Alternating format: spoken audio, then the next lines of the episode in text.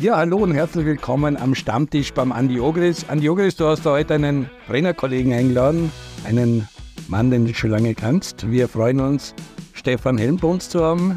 Äh, mit St. Pölten derzeit richtig, richtig gut unterwegs wieder. Das heißt, ihr habt den Schwung von der letzten Saison mitgenommen, weil da war der GRK, äh, St. Pölten und Blaues Linz ja am Schluss auch vorn und ihr habt gleich wieder mit dem GRK äh, die Führung übernommen und fahrt da vorne weg. Schön, dass du beim Stammtisch bist. Ja, danke für die Einladung, bin sehr gerne gekommen, freue mich, dass ich ihn Andi wieder mal sehen kann und freue mich schon auf die kommende Stunde. Super. Stefan, äh, mal die Frage zuerst, wie habt ihr es euch denn einteilt? Ihr seid schon sehr lange dort, das ist eine Kontinuität im Trainerteam. Ihr habt harte Zeiten durchgemacht, wo man nicht gewusst hat, puh, ja, zwar noch länger bleiben, aber Kontinuität ist im Fußball was Wichtiges und das zeigt sich jetzt auch, dass das Ganze einen Sinn macht.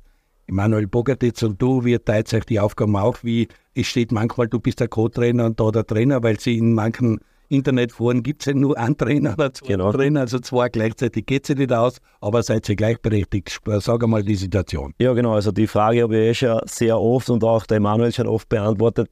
Es ist ja eine Konstellation, die sich so ergeben hat, schon aus der Zeit, was wir gemeinsam beim LASK ver verbracht haben, als ich als Offensivtrainer, er als Defensivtrainer, waren wir ja beide Co-Trainer. Und in der Zeit haben wir schon gemerkt, dass wir sehr gut miteinander funktionieren und dann hat sich das ergeben im SK in St. Pölten und dann haben wir eigentlich von Beginn weg gesagt, wir machen das gemeinsam. Und ist natürlich eine, eine spezielle Konstellation. Ich glaube auch, dass äh, das nur funktionieren kann, wenn man sehr eng zusammenarbeiten kann, wenn man sich schon sehr gut kennt, wenn man sich selber schon, wenn man eine gewisse Vorlaufzeit hatte, die wir hatten mit dem LASK.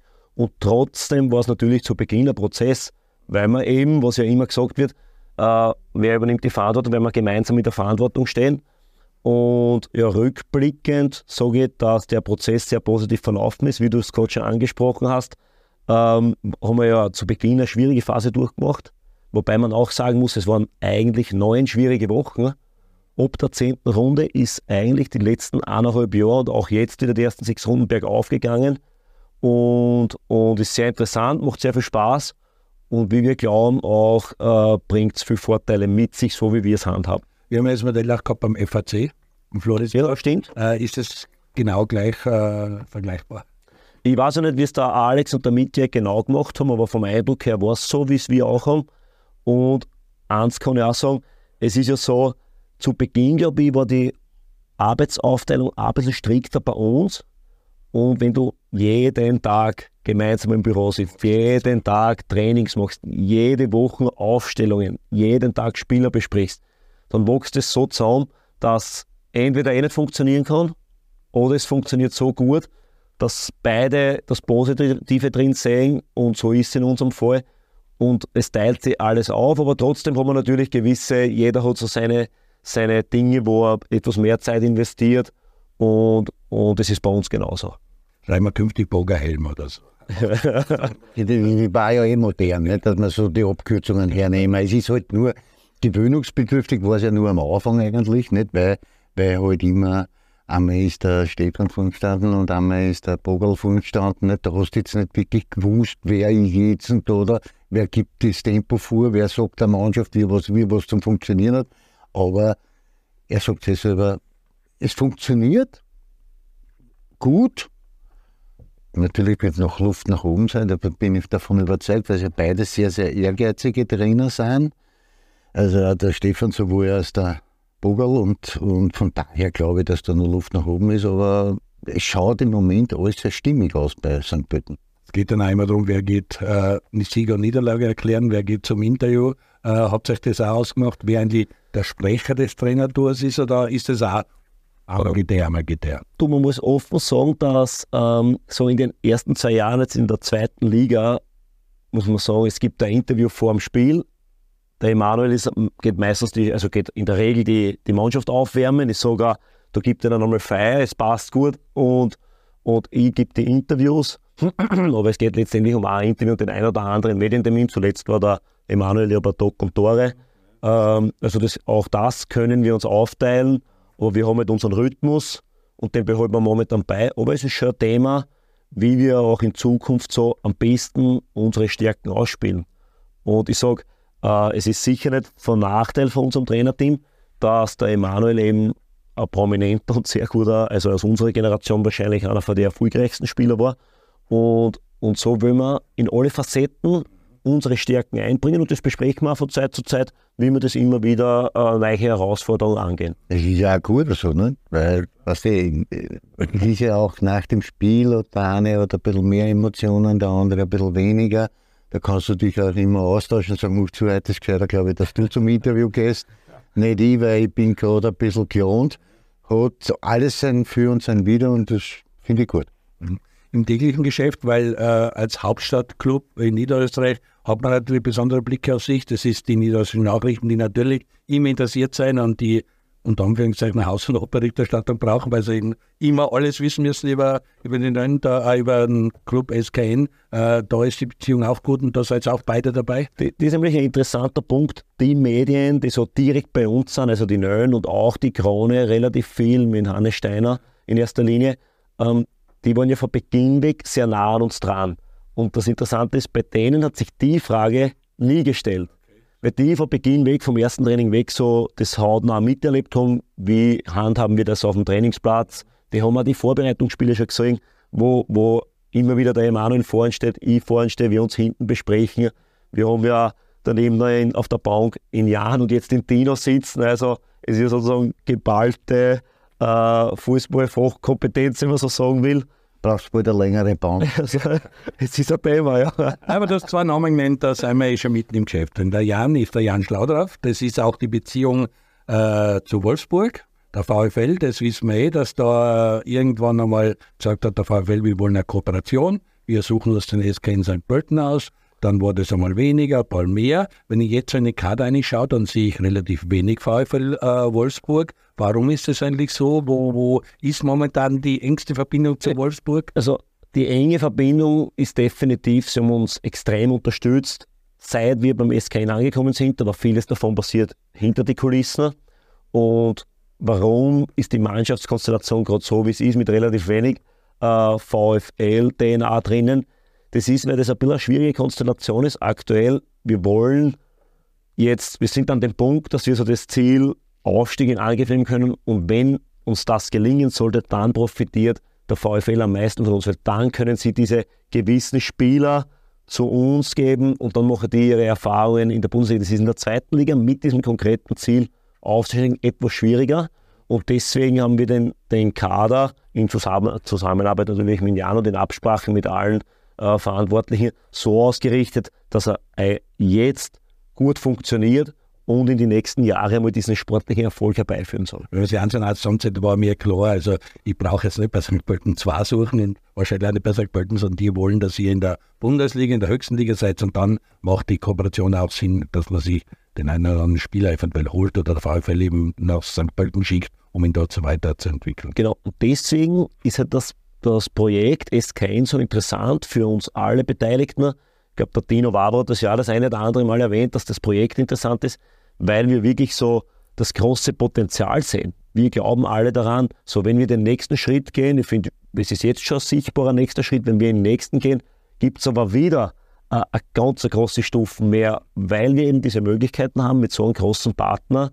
Und, genau. Und, und der Jan Schauder war erst vor kurzem wieder drüben und mit Marcel Schäfer ein längeres Gespräch geführt und da hören wir dann schon, dass, dass das alles sehr positiv gesehen wird und deswegen sehen wir auch dieses ganz große Potenzial, dass der, SK, dass der da beim SKN schon schlummert. Das ist unsere Überzeugung. Ja, man sieht ja bei der, das ist auch klar, nicht? Ich meine, wenn du jetzt den Kader von St. Pölten anschaust, da ist schon richtig gute Qualität drinnen. Nicht? Und für, für eine zweite Liga so viel Bundesliga erfahrene Spieler, was da drinnen sind, das ist schon einmal ein Zeichen und ein Statement für die Mannschaft, dass sie den Anspruch haben, eine Liga höher zu gehen.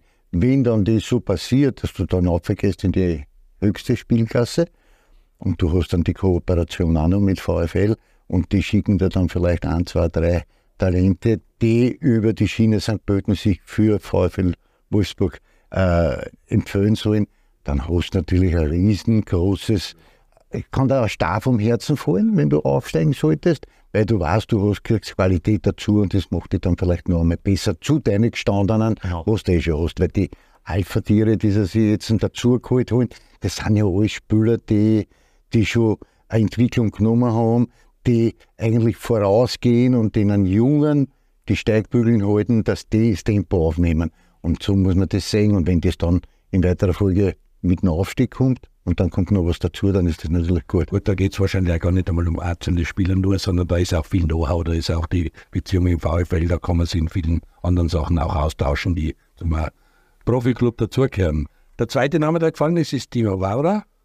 Der ist hochgeschätzt, der hat einen super Job bei Blau-Weiß Linz gemacht, Definitiv. wo viele gesagt haben, das ist der Meistermacher, ein wichtiges Mosaikstein, damit die Blau-Weiß aufgestiegen sind in die Liga. Dort ist jetzt Christoph Beschek als Geschäftsführer und die haben es anders aufgestellt, hat bis zum letzten Tag super gearbeitet, ist zu euch gekommen und ist ein guter Mann, oder?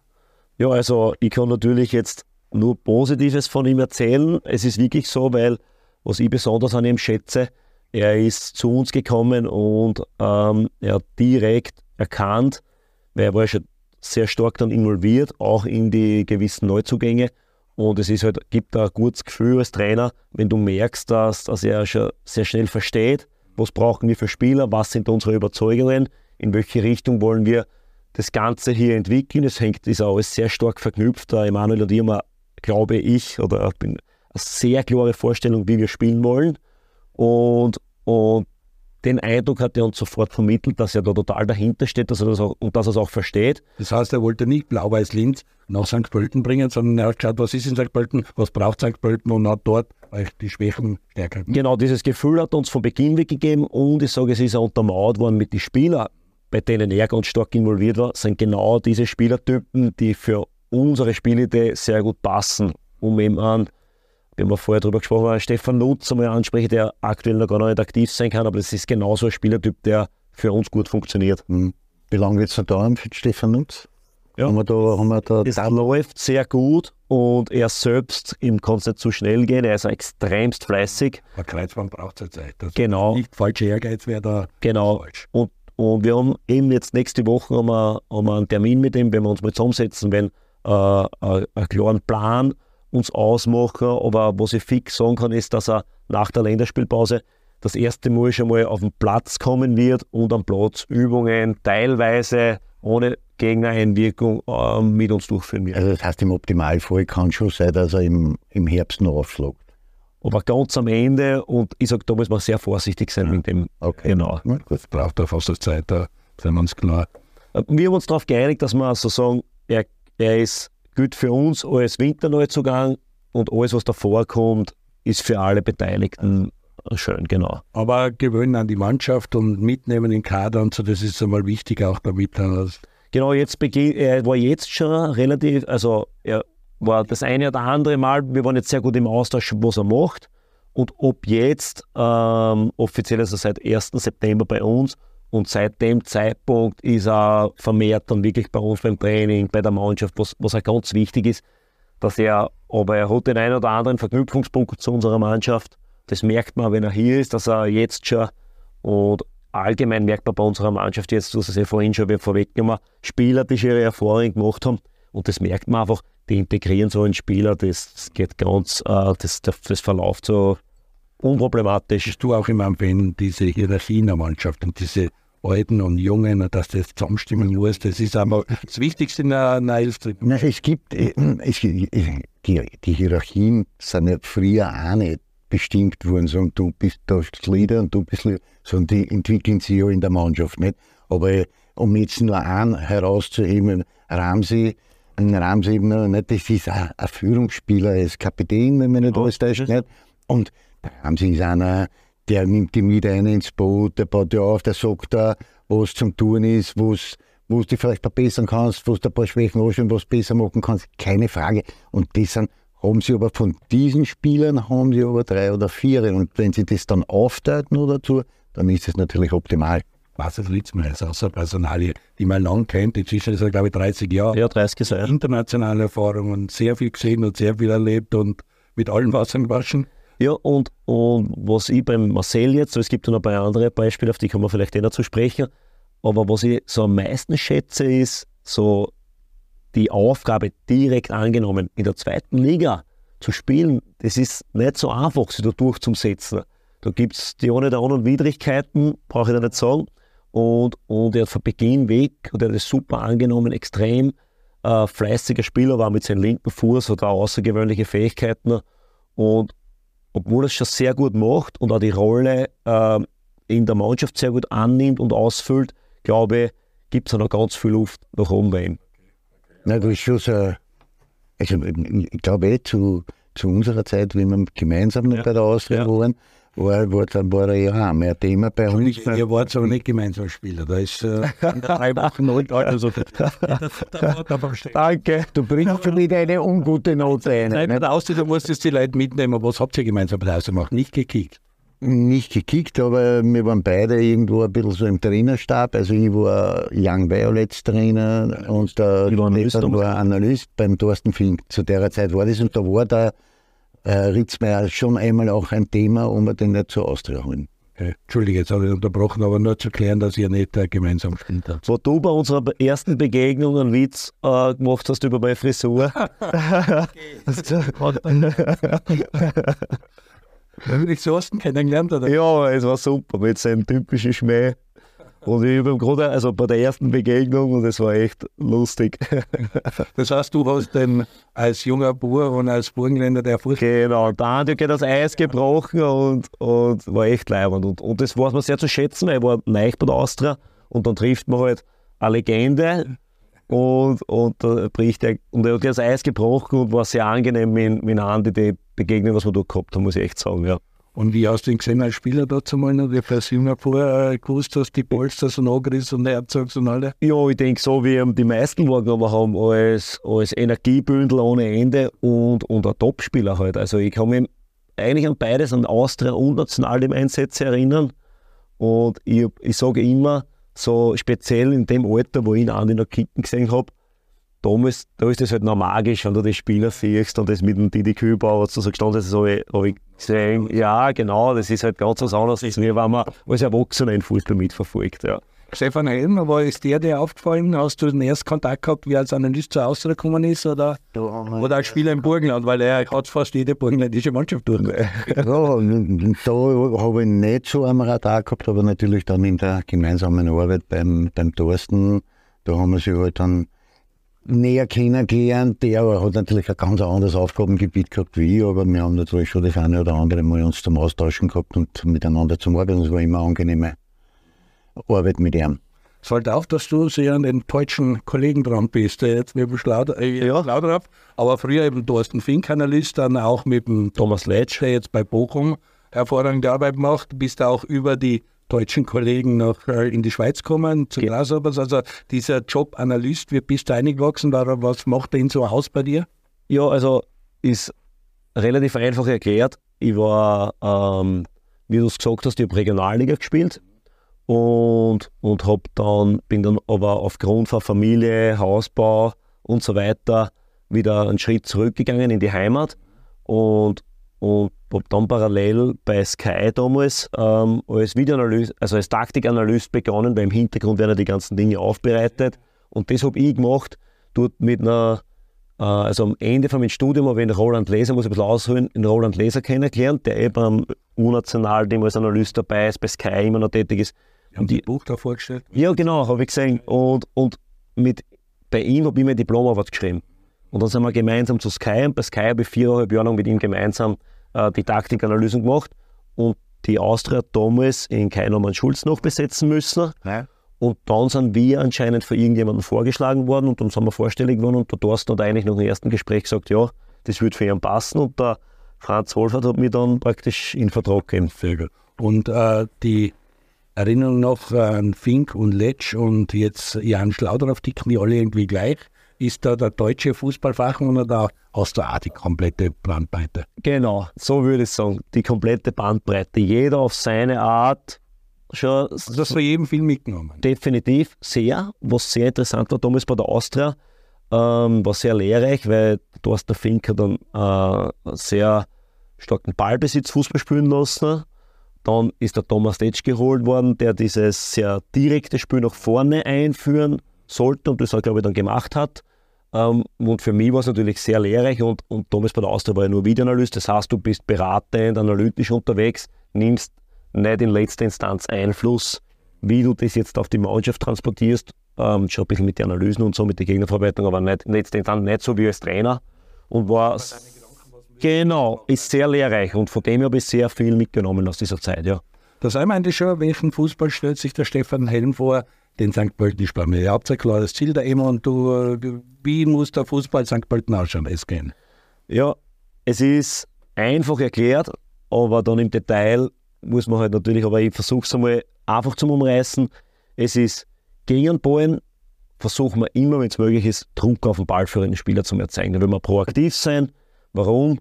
Weil wir so viel wie möglich im Ball haben wollen.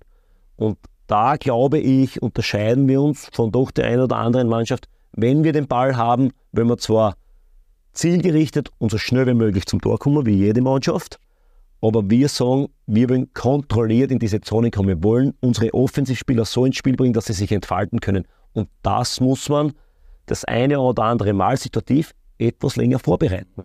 Und mit dieser Kontrolle, glaube ich, und das machen wir jetzt seit zwei Jahren, ähm, hast du das, können sich die Spieler am besten entfalten und ist aus meiner Sicht da äh, äh, ein Ort zu spielen, das sehr attraktiv werden kann. Wir erzielen seit heuer wieder, aber zum aktuellen Klopf jetzt, dass es so weitergeht, aber wir jetzt die meisten Tore erzielt. Wir waren mal letztes Jahr mit einer sehr jungen Mannschaft, haben wir mit die meisten Tore erzielt und von dem sind wir überzeugt, dass diese Art Fußball zu spielen auch sehr erfolgsversprechend ist. Der Andi war ja letztes Jahr ein bisschen kritisch, er hat euch öfter mal gesehen und hat gesagt, manchmal äh, habe ich glaube, die aber andere Mannschaft gesehen, weil äh, eine Woche davor haben sie super Ja. die Woche drauf gegen Horn wieder gar nicht. Und Für so. das gibt es Erklärungen, ja. Da war keine Konstanz drin, weil Genau. sehr jung war, sehr unerfahren war. Und so, da an der Schraube ist geschafft worden. Ja, definitiv geschafft worden. Also man sieht das schon. Aber natürlich die Gegner, ja, schwimmen ja nicht auf der Nudelsuppen daher. Nicht? Also das heißt, die bereiten sich sehr wohl darauf vor. Und das, was der Stefan halt sagt, nicht? dass sie phasenweise dann auch dieses Ballbesitzspiel haben und die Situation im letzten Drittel ideal vorbereiten wollen, das, das kann dann schon seine Zeit dauern. Ähm, in verschiedene Phasen funktioniert das richtig gut, spricht ja dafür, dass die meisten Tor geschossen haben. Aber es dauert dann auch manchmal sehr lang. Und dann kommen halt, weil je länger du im Ballbesitz bist, umso weiter rutscht die ganze Mannschaft nach vor.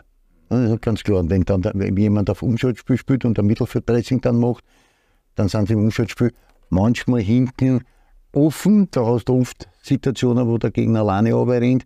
Wenn man das noch besser in den Griff kriegt, dann ist das mit Sicherheit also ein Versprechen dafür, dass man heuer den Aufstieg schaffen kann. Voriges Jahr war es denkbar knapp, Ja. weil man mit GRK und Blau-Weiß Linz zwei starke Konkurrenten gehabt haben, die dann am Ende des Tages auch wenig Milch gegeben haben.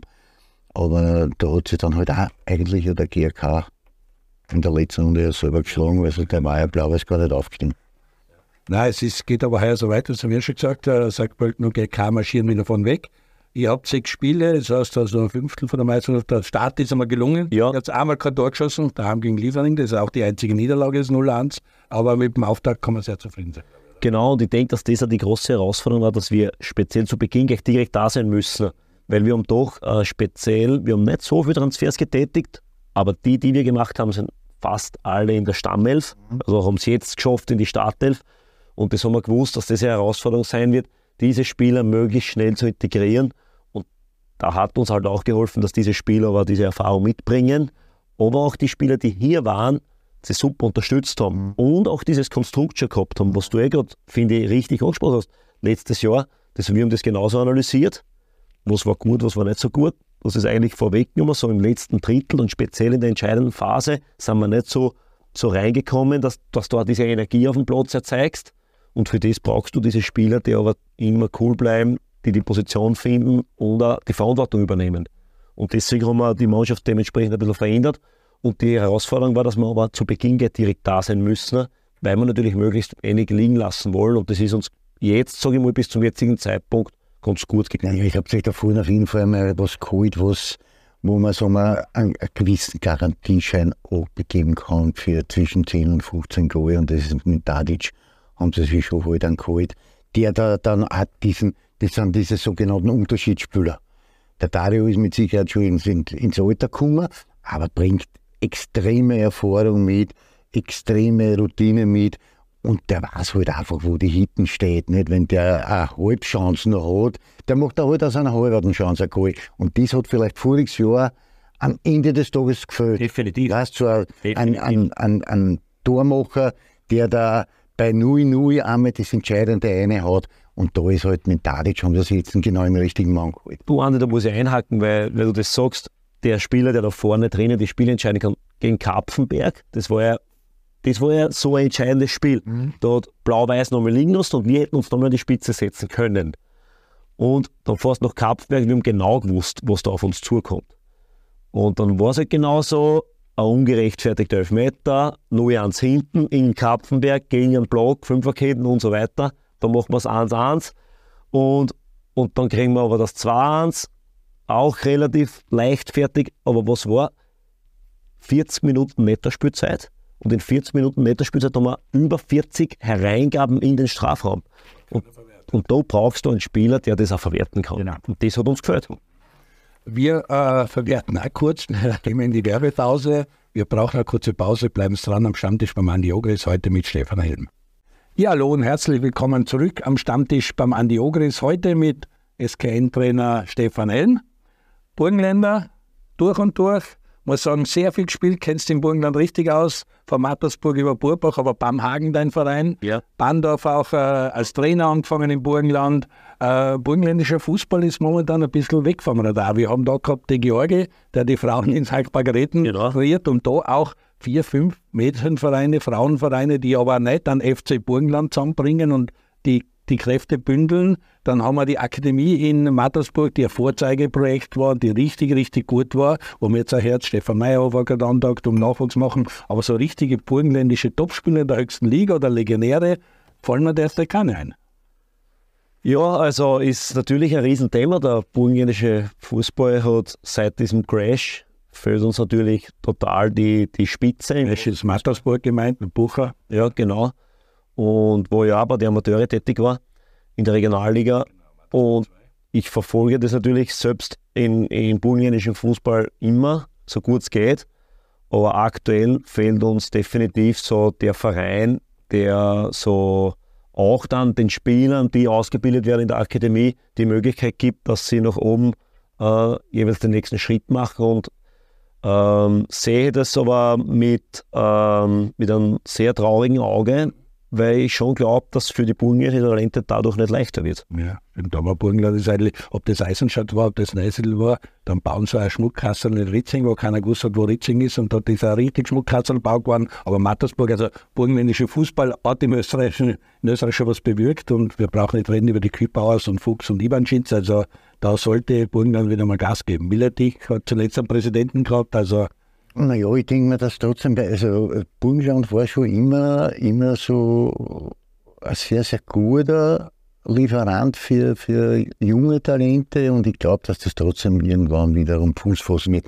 Man muss jetzt nicht mehr diesen Geruch abbringen von dem, was da, in Mattersburg passiert ist. Nicht? Da hat man natürlich eine Zeit lang komplett die Finger davon lassen und hat sich gedacht, man schaut einmal, was da, da jetzt alles passiert und was da, da an Nachwehen noch kommt. Aber generell ist es auch so, dass der burgenländische Fußball schon ganz gut ist. Und wenn man so die Mannschaften sich anschaut, Neusiedl, Straßburg und so weiter und so fort, die in der Regionalliga unterwegs sind zum Beispiel, dann sieht man da schon einen ganz annehmlichen Fußball. Die jungen Menschen, die früher heute halt in der Mattersburg Akademie waren, haben es damals ein bisschen leichter gehabt. Natürlich mit dem Aushängeschild Mattersburg. Jetzt ist es ein bisschen schwieriger, aber das lohnt sich trotzdem immer wieder vorbeizuschauen, weil man immer wiederum ganz gute Giga dort sieht, die man vielleicht um ein günstiges Geld holen kann. Kurzer Ausblick eben, deine fußballerische Heimat und deine Heimat. Aber kommen wir zurück, was du gesagt hast, gut eingestartet, war wichtig, wollten von Anfang an dabei sein. Der Konkurrent GRK hat sich dasselbe gedacht. Die haben auch sechs Spiele, fünf Siege, eine Niederlage. Also das ist wieder von der ersten Runde weg ein Kopf-an-Kopf-Rennen geworden. Jetzt kommt ein spannender September auf euch zu, ein Heimspiel gegen die Wiener, dann auswärts David bei der Admira in der Südstadt, dann das Spiel gegen GRK. Und dazwischen sogar noch eine K-Partie, jetzt auf die Birkenwiese nach Dornbirn, um FC Dornbirn gegen SK in St. Pölten, zweite Cup-Runde. Also der September hat es noch in sich. Ja, also ist ein dichtes Programm mit sehr attraktiven Gegnern. Und du hast es eh vorhin schon erwähnt, in der zweiten Liga ist der Konkurrenzkampf gestiegen, meiner Ansicht nach. Also GRK hat sich super verstärkt, hat den Schwung trotzdem mitgenommen, obwohl sie da diesen Rückschlag gehabt haben in der letzten Runde.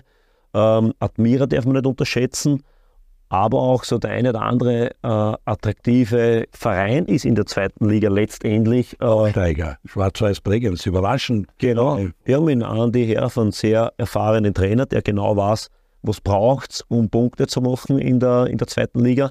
Und deswegen glaube ich, jetzt bin ich doch schon im dritten Jahr, sind wir schon in der zweiten Liga tätig und, und der eine oder andere Trainer, zum, der, was schon vor mir tut, was sagt, die, die zweite Liga da sehr, sehr gute Entwicklung genommen. Es ist wirklich die Qualität extrem gestiegen.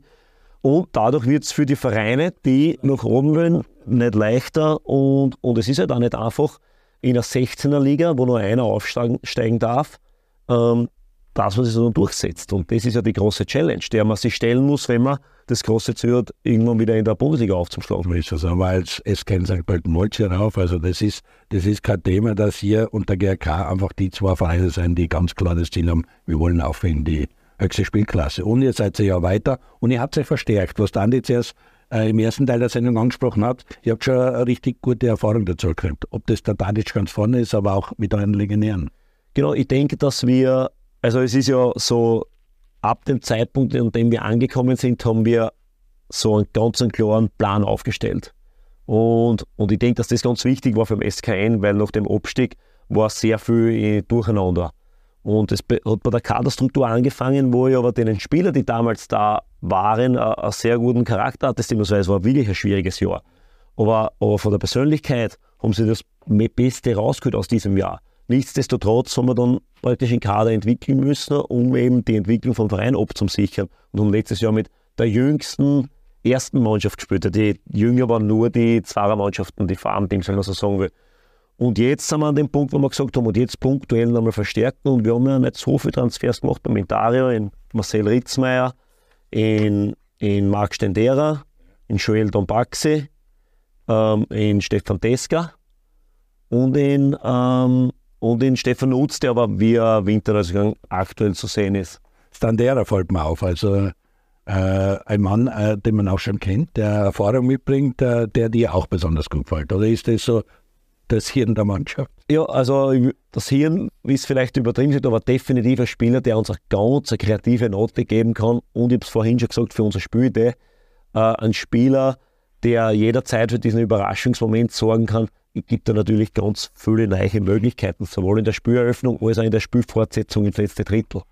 Das heißt, ja, das schaut, das schaut einmal sehr gut aus, weil, wie gesagt, wir über, über den Dario Tadic haben wir ja eh schon gesprochen, aber das ist genau der Stürmertyp vorn, der von so einem Spieler wie von Sendera ja. extrem profitieren kann, weil der Dario halt äh, Instinktfußballer ist und könnte jetzt diese Chippoint hinter die Opfer oder einmal ein Lochpass also das heißt ja jetzt nicht anders, Lochpass ist was anderes. Nein, nein, ja, das haben wir, haben das ewig nicht gehört, diese Worte. Nicht? Also, aber ich bleibe dabei, die haben halt hier und da einmal so einen Lochpass spielen können, den der Dario richtig dann braucht und den er dann aber auch verwandeln kann. Also das könnte schon ein, ein Bärchen werden bei St. Pölten, wo die anderen Vereine vielleicht das nicht so haben und das könnte den Unterschied ausmachen. Hinten Abwehr ist auch gut. Äh, Franz Stolz ist jetzt kein großer Name, den man unbedingt kennen muss, aber sehr verlässlicher Dormann, der aus Kappenberg gekommen ist, glaube ich. Und jetzt, wenn ich mal schaue, Ansagoli bei ja, genau. Er hat ein Jahr lang oder sich hinten anstellen müssen, aber wir haben das Potenzial bei ihm immer eigentlich gesehen und uns ist ganz wichtig, dass er auch bleibt. Und ist etatmäßiger Einzerdormann und nimmt meiner Ansicht nach wirklich eine, eine sehr, sehr gute Entwicklung. Und ich glaube, wenn er so weitermacht, wird er entweder den Weg mit uns raufgehen oder er wird es ohne uns machen, aber ich glaube, dass er nicht aufzuhalten ist, weil er auch alles mitbringt. Er ist ja ein Riese. Ich weiß nicht, wie groß er ist, aber er ist riesig. Und er bringt praktisch physisch alles mit. Er ist geschmeidig für das, dass er so groß ist. Und er ist am, auf dem Fuß sehr gut, was auch wichtig ist. Die, die Domine werden immer mehr eingebunden. Und von dem her denkt er alles ab. Ich glaube, dass ihm nur, wenn er so weiterhat, für ihm nur die Zeit. Und dann wieder mit uns oder ohne uns wieder nicht aufzuhalten sein.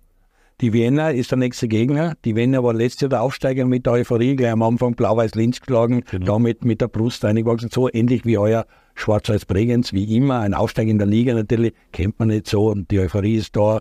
äh, sehr gefährlich. Jetzt sind sie im zweiten Jahr, für sie ein schwieriges Jahr. Äh, was erwartest du? Jetzt kommt die Wiener nach, nach der Länderspielpause äh, zu euch nach St. Pölten. Ja, also so wie ich sie wahrnehme, sind es äh, eine sehr kompakte Mannschaft. Dann nochmal nachjustiert. Im genau, haben, haben sie sehr wohl verstärkt, haben sie auch im Sturm mit Beham und Monschein, äh, haben sie eigentlich zwei Garanten. Und so wie die meisten Mannschaften haben sie sehr wohl ihre Unterschiedsspieler drinnen. Sie, sind auch, sie haben auch Kontinuität. Der Trainer ist seit mehreren Jahren der Alex Zellhofer. Und ich glaube, dass sie schon äh, deswegen auch wieder eine gute Rolle spielen werden, auch wenn jetzt so ähm, der Start nicht so hundertprozentig alles sicher so geglückt ist, wie sie es vorgestellt haben. Also sie haben sich wieder empfangen und sind mittendrin. Ja, dann geht es zu Admira. Die Admira hat sich komplett verändert, will aber auch was werden. Also die sind auch vorne dabei. Möchten Sie vorne festbeißen? Wie schätzt die Admira ein? Ja, ähm, sie haben das schon bewiesen, dass wieder mit ihnen zu rechnen ist. Wobei ja gesagt worden ist, naja, die Admira wird heuer nicht so sein. Was abzuwarten war natürlich, äh, so wie, wie wird das funktionieren. Sie haben ja auch mit den Trainern ähm, so Rochaden durchgeführt und so weiter. Überraschend, der Peter Stöger dazu geholt, wo man sagt, ja, wo ich sage, das gibt ja definitiv Sicherheit. Ich glaube, der Peter mit seiner Ausstrahlung und mit seiner Erfahrung, glaube ich, dass ein Riesenfaktor ist. Und, und deswegen denke ich auch, dass sie sich sehr gut aufgestellt haben. Und was ist immer, du genau solche Personalien brauchst du, weil wenn es gut läuft, läuft es eh. Aber wenn einmal die eine oder andere Töne kommt, dann brauchst du solche Persönlichkeiten, die, die der Stabilität geben. Und deswegen sehe ich sie ja ähm, als sehr guten Gegner und, und ich freue mich aber trotzdem, weil diese, diese Niederösterreich-Derbys und auch im, ich spiele mal auswärts, oder wenn man nicht alles täuscht. Ich spiele dort sehr gern. Mir taugt das Stadion und sie haben aber einen super Platz und von dem her sind das genau die Spiele, wo sie in der zweiten Liga für äh, Attraktionen sorgen. Heimspiel Wiener, auswärts Admira, da kann dann nur mehr der GRK kommen. Das ist da quasi, es gipfelt am 29. September dann das Spiel gegen GRK, wo das erste Mal das Treffen ist. Ja, äh, GRK ist, ähm, sie haben eine sehr klare Spielte mit ihrer 4-4-2-Raute und auch fast permanent Pressing. Sie, sie versuchen permanent den Rhythmus, deinen Rhythmus zu steuern und ihr Rhythmus ist auch sehr wertig, also sehr direkt nach vor ausgerichtetes Spiel mit sehr robusten Stürmen. Nein, aber schon ein bisschen anders, weil der Michael Lindl weg ist, weil der halt schon was Spezielles dort war. Genau. Und ich denke, das war ja die Challenge, die sie gehabt haben, aber das fangen sie momentan sehr gut auf mit, mit eben die robusten Stürmer. Sie, sie treten extremst als Einheit auf. Sie sind sehr, also sie haben eine richtig Durchschlagskraft. Und, und wenn sie das halten können, was ich jetzt gesehen habe in diesen Spielen, dann werden sie ja über die, über die ganze Saison hinweg äh, ein Faktor sein in der Liga drei wichtige Meisterschaftsspiele und dazwischen habe ich schon gesagt, unter der Woche müsst ins Ländle fahren, auf die Birkenwiese, zu unserem Freund äh, Janeschitz und Erik Ori. Äh, Dornbirn gegen St. Pölten, was erwarten wir so im Cup? Ihr wart seit im Cup, ist St. Pölten immer wieder sehr weit gekommen, Semifinale in Sturm. Ich weiß, eine richtig gute Performance. Ist der Cup sehr wichtig für dich und für die Mannschaft?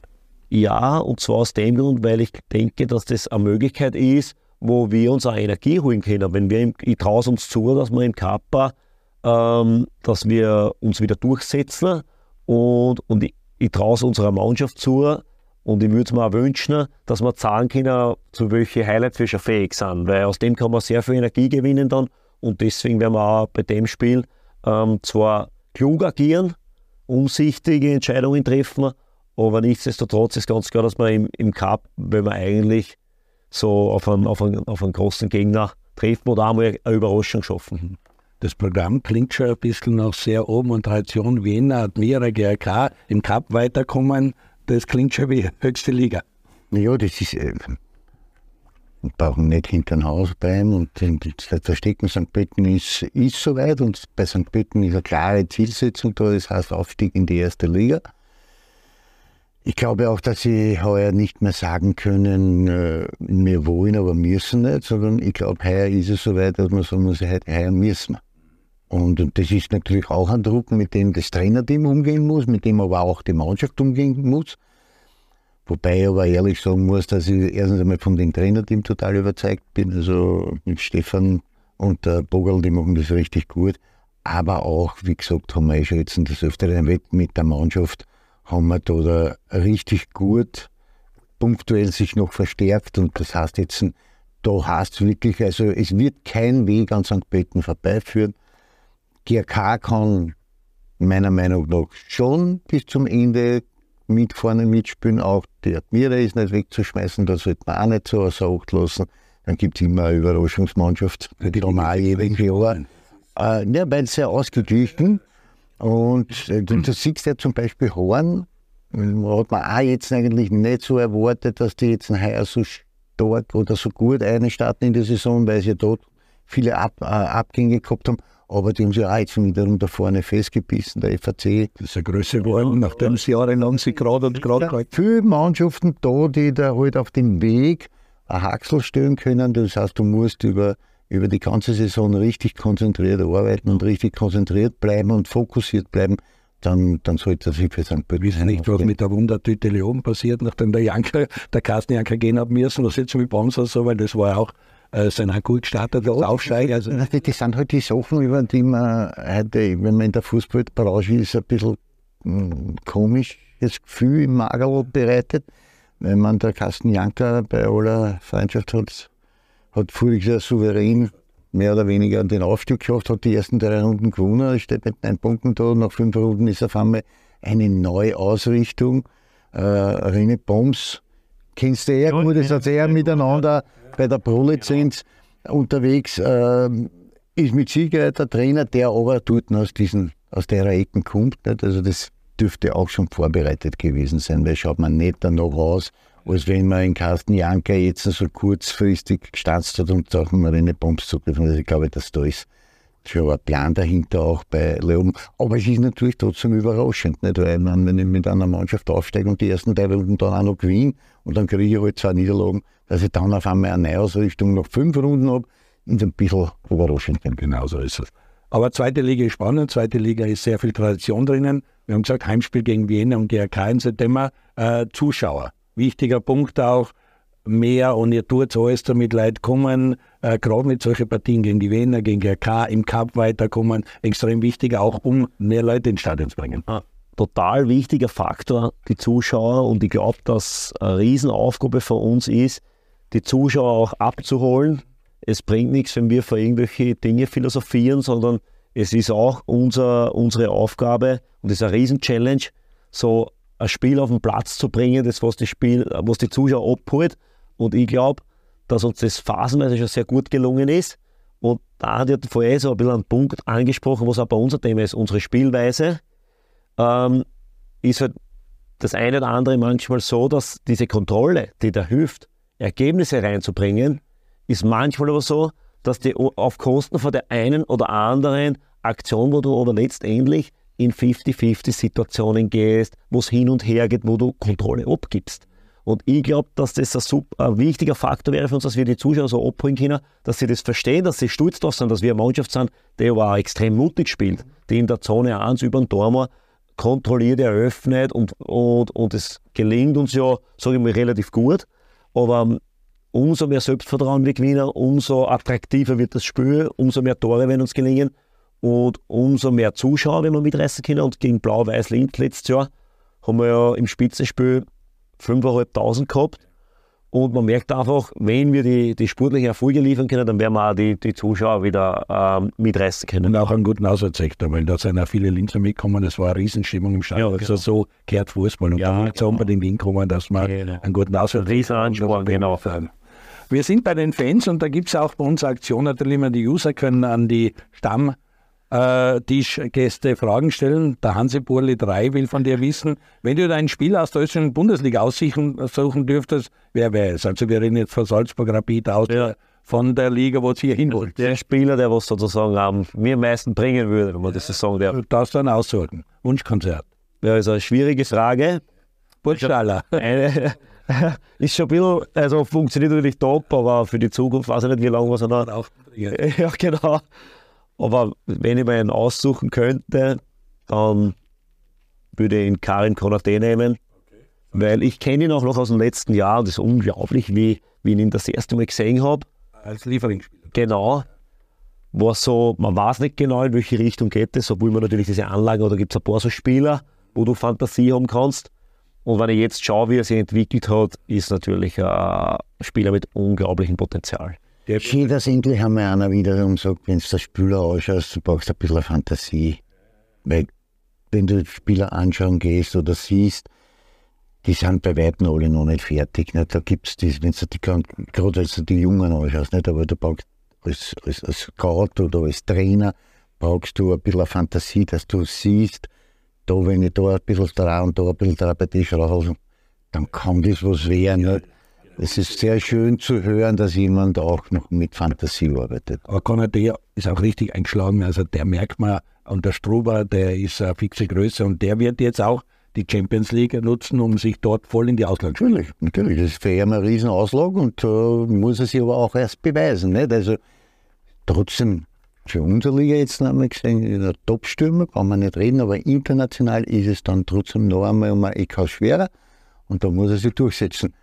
Die Anlagen dazu, oder? Damit ist die Frage beantwortet. Karim Konate finde ich eine, ein schönes Ding, wenn ich was wünschen darf, würde ich auch gerne in der Mannschaft haben. Leihwolf 06, so heißt der User, vielleicht kennst du ihn sogar. Kommst du irgendwann als Trainer zum UFC beim Hagen zurück? UFC, der danische Club, das ist Wrestling. Nein, es ist, glaube ich, Union FC. Genau. Also, also das dürfte einer sein, der aus beim Hagen vielleicht ist und sich wünscht, dass du zurückkommst. Ja, ist ja mein Heimatverein und bin ihm natürlich ewig verbunden. Habe auch wirklich, also dort begonnen, habe dort äh, Erwachsenenfußball das erste Mal gespielt, bin dann ja weggegangen und bin dann als Spielertrainer zurückgekehrt. Also ist, der Verein ist, ich bin ewig verbunden, lebe ja auch zu Hause in, in dem Ort mit meiner Familie. Aber als Trainer zurückkehren ist jetzt, muss ich ehrlich sagen, steht nicht auf meiner Agenda. Wenn er dann oben Erfolg hat, hat Stefan Helm Stadion bauen beim Hagen. ja, das muss ich selber bauen, wenn das passieren. Relio 13, auch ein äh, User will wissen, welchen Neuzugang hat er beim SK in St. Pölten bisher am besten eingeschlagen? Ja, also ist jetzt so aufgelegt die Antwort, weil der Joel ja mit seinen Scorerpunkten, mit den Tore, was er gemacht hat, am meisten eingeschlagen hat. Aber da muss ich äh, trotzdem dazu sagen, dass, dass eigentlich jeder Einzelne das, was wir von ihm erwarten, bringt. Und das ist echt eine Freude, dass die sich so gut integriert haben. Also, aber der Joel mit seinen hat natürlich am meisten eingeschlagen und ist am meisten präsent jetzt der Notorious Missus Mark, der will nämlich wissen, warum ist Joel Dombaxi so extrem gut? Warum hat er das eingeschaut? Was macht denn Laus? So kommen wir wieder zum, da landen wir wieder beim Dino, der den Spieler von Blau-Weiß gekannt hat, sozusagen auch die Hintergrundgeschichte, Persönlichkeit und so weiter. Was das Sportliche betrifft, hat ja der Jan und, und der Emanuel und die direkt am Schirm gehabt und, und weil wir eben an dem Punkt waren, wo wir gesagt haben, wir suchen jetzt Spieler, wo wir uns auch Zeit für Scouting nehmen. Mhm. Und das und da, dann können wir uns mit den FC-Spielern genau befassen. Und, und er hat ja bei Steyr, die ja abgestiegen sind, praktisch war es ein schwieriges Jahr, trotzdem immer seine Leistungen gebracht. Das ist schon ein Qualitätsmerkmal, wenn ein Spieler dann trotzdem aufzahlen kann. Und der Joel bringt alles mit.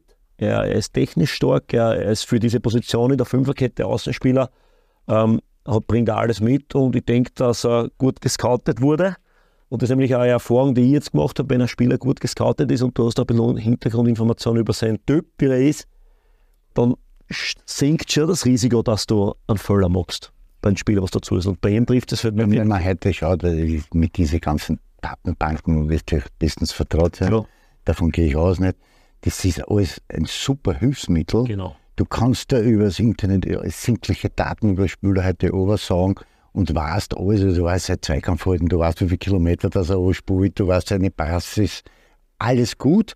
Aber am Ende des Tages wird dann entscheiden, ob das der Richtige ist oder nicht der Richtige ist, dass du selber am Platz siehst, dass du vielleicht bei einem Training einmal beobachtest, dass du siehst, wie agiert er mit seinen Mitspielern, wie agiert dieser Spieler, wenn äh, die Mannschaft hinten nach ist, wie reagiert er auf diese Situationen. Das sind genau. Dinge, die du nur vor Ort sehen kannst und die nicht über die Internetbanken irgendwie sagen kannst. Deswegen wird das Scouting immer wichtiger sein, aber vor allen Dingen wichtig ist, dass du kurz Auge hast und ein Gefühl hast. Joel Dambax ist fix ein Spieler, der in der Auslage steht und den man beobachten wird in den nächsten Runden auch. Und der St. Pölten sehr, sehr hilft und deswegen so wichtig ist. Äh, gibt viele Fragen. Eine, Niki R16S heißt der User, der will wissen, wer war dein Lieblingsspieler? Ha! Äh, also du hast sicher Lieblingsspieler gehabt, du bist nicht zum ersten Mal bei Lola 1. Ich habe mitgekriegt, der Johannes Christoforic wollte ja äh, den, den Messi einreden. Du bist Sinedin Sidan-Fan, dies auch genau. habe ich auch mitgehört. Aber gibt es einen Lieblingsspieler oder ist das eh der Sinedin Sidan ja. oder willst du jetzt auf einen Österreicher gehen? Nein, es ist definitiv so. der Spieler, der und Messi, Ronaldo und Statistiken und natürlich, also ist ja außer Frage, Pelé habe ich nicht mehr so viel gesehen. Glaube ich. Von mir und schon schwer. Aber für mich persönlich ist, wird immer der Sinedin Zidane bleiben, weil diese Eleganz, wo eigentlich jede Ballberührung äh, äh, ein Genuss war, das hat, mich, das hat mich einfach so fasziniert. Und, und nur dazu zu der Zeit, wo ich 98 war, ich 15 Jahre alt, also genau das Alter, wo du und das da hat ja jede, nicht nur die Tore, nicht nur die, sondern jede Ballberührung war bei dem ein, ein Gedicht und deswegen ist das für mich und wird es immer bleiben, dass Zinedine Zidane. Perfekt. Zinedine Zidane ist schon ganz weit oben, damit muss ich die einmal nehmen, da will er hin, da kann ich noch mit dir reden, Champions League. Äh, Salzburg, wir kennen inzwischen die Gruppe, es geht bald los. Ich meine, ähm, Lissabon, Benfica, braucht man nicht viel reden, immer dabei, super junge Leute, da kommen viele Brasilianer um oder Südamerikaner, die da aufschlagen und Benfica stark machen. Dann haben wir natürlich mit San Sebastian einen Verein, hm, was kommt aus dem Baskenland, ist jetzt nicht die ganz große Nummer. Und dann haben wir Inter Mailand mit Arnautovic, das ist sicher der, der Klassiker. Und an dem Tag, wo ihr, den, wo ihr ich glaube, äh, 28 Tag vor eurem Spiel gegen GRK oder zwei Tage davor, da ist das Spiel, glaube ich, in, in äh, Mailand gegen Inter, wenn mich nicht alles täuscht. Äh, wie, wie, wie, wie findest die Gruppe und was sagst du zu dieser Auslosung und Salzburg in der Gruppe? Richtig spektakulär. Gruppen finde ich eigentlich eine dankbare, weil ich glaube trotzdem, dass die, die Spielanlage der Salzburger zu all diesen Mannschaften ganz gut dazu passt. Bei Benfica haben sie einen Trainer mit Roger Schmidt, der das, diese Spielanlage aus dem FF eigentlich kennt und da vorbereitet. Da wird man auch sehen, wie sich das verhält dann, dieses, äh, diese Salzburg-DNA gegenüber diese südländische, portugiesische Spielweise eben mit diesem angehauchten brasilianischen Touch. Das wird man auch sehen. Das ist sicher interessant zu beobachten. Inter braucht man natürlich nicht reden, ist Top-Mannschaft in Europa. Hat man natürlich aber jetzt noch mehr Verbindung, nachdem der Anatovic jetzt dort angedockt hat. Alles sehr interessant. Bei den anderen Gegnern muss man auch halt abwarten. Aber ich in Platzierung, was glaubst du, was ist drinnen? Platz 1, 2, 3, 4? Wo hast du sie in der Reihe? Also ich traue den Salzburgern schon den zweiten Platz zu. Das traue ich ihnen schon zu, weil, sie, weil ich glaube, dass sie vom, vom Gesamtbild her richtig gut sind und sie auch dann mit diesen Aufgaben steigern. Sie haben aber auch aus, diesen, aus der Vergangenheit ein bisschen gelernt. Nicht? Also dieses, dieses permanente Pressing, was sie ja bei uns da oder in Österreich praktizieren, das haben sie, schon, sie schon drauf gekommen, dass das international ein bisschen schwieriger ist, weil da kannst du schon in eine, in eine, in einrennen. Und vor allen Dingen, wenn du dann gegen spanische Mannschaften wie Real Sociedad kommst, die Basken sind einmal primär ist defensiv. Das ist einmal zu, da wird zugemacht und da wird zusammengerammt und über das hinaus wird dann nach offensiv geschüttet. Und der Real Sociedad hat sich da hat also vorige Saison eine richtig gute Saison hingelegt und ist auch so zu erwarten, dass da ein starker Gegner kommt. Nichtsdestotrotz, irgendwann einmal bin ich Österreicher, da fängt es einmal an, dann muss ich natürlich Salzburg die Daumen drücken und ich traue ihnen den zweiten Tabellenplatz auf jeden Fall zu. Er war auch beim Lask, aber du warst äh, später beim Lask. Ja. Äh, der Lask hat mit Liverpool ein Hammer losgezogen. Da wird auf der Google auch alles aus den Nähte platzen. Wie verfolgst den Lask noch? Was sagst du zur Gruppe vom Lask? Ja, also ich verfolge den Lask sehr genau. Der Thomas Sageda macht ja mit mir die Pro-Lizenz und somit ähm, habe ich auch jetzt wieder eine direkte Verbindung. Ja, von Zeit zu Zeit sind wir natürlich auch so im Kontakt. Und natürlich zum einen oder anderen Mitarbeiter. Da hat sich natürlich sehr viel verändert. Aber nichtsdestotrotz, also ich sage, die Kaderstärke vom Lask ist, ist ja. Und trotzdem ein paar Spiele, wo man nicht genau weiß, was ist dann wirklich äh, drinnen vom Potenzial her. Also es muss einmal einer so liefern, dann wie der Nakamura letztes Jahr geliefert hat von diesen neuen Spielern da. Also ist sicher eine Herausforderung. Und ja, Liverpool ist auch mal los. Ja, genau. Und auf das, aber das haben sie sich verdient, weil Manchester United war, da ist genau Corona gekommen. Auf einmal, äh, wo, wo äh, genau. leer bleiben ab mir. Genau. Also das war ja wirklich, auf das Spiel hat man sich gefreut und dann war es vor leeren Rängen, wo es ja. dann überhaupt nicht mehr passt und das viel abgerissen. War richtig. Jetzt kommt Liverpool zu Nein, ist natürlich ein Hammer los und, und ich freue mich für jeden von den Spielern, was ich noch kenne, was dort sind. Und auch für die Trainer, weil das sind einfach Erlebnisse, wo ich sage, da kannst du so viel mitnehmen und da kannst du so viel Energie generieren. Und da freue ich mich einfach und ich würde es ihnen auch wünschen, weil gerade in solchen Spielen trotzdem, ähm, es gibt es ja immer wieder, genau, können die nicht so, können diese Mannschaft nicht in einer Top-Top-Leistung abrufen und du bist aber aus einem Sterntag und, und kannst dich zumindest richtig gut präsentieren. Und du kannst dich wahrscheinlich momentan auch gut reinfühlen in Thomas Ageda, weil eben ihr drückt gemeinsam die Schulbank in die und er macht keine leichte Zeit durch. Er muss schauen, dass er in die Spur kommt. Die, die Fans in Linz kennst auch, die dann schnell unruhig werden. Also der hat eine richtig schwierige Phase. Ja, aber ich, ich denke, er hat die Erfahrungen gemacht. Er war in Trainerteams dabei, die, die mit Oliver Glasner im Ausland und so weiter. Also ich sage, er kennt die Situationen. Als, als hauptverantwortlicher Trainer ist nochmal ein bisschen was anderes.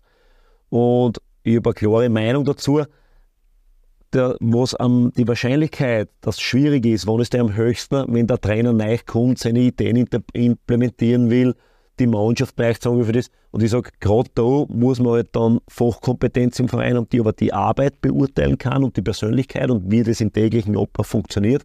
Und, und es hat ja gesagt, jetzt die letzten Ergebnisse, dass die, die, der Trend doch stimmt. Aber deswegen glaube ich, dass das schon ein Verein auszeichnet, wenn man aber auch die Arbeit beurteilen kann und nicht vom, direkt unter mir alle drei Tage spiele. Wenn ich nur von dem Entscheidungen abhänge, mache, dann glaube ich, kommst schnell in Teufelsküche. Super, Chef. Also, ich muss, ich muss, ich muss kurz einmischen. Äh, entscheidend beim LASK wird sein, und das haben wir schon vor der Saison besprochen, erinnere dich, äh, wie lange es ruhig bleiben und wie lange sie in, in, in Sakeda arbeiten lassen. Nicht? auf das jetzt ankommen, weil das beim LASK äh, das Umfeld kein Abbruches ist und dass da immer Unruhe ist, das war auch klar.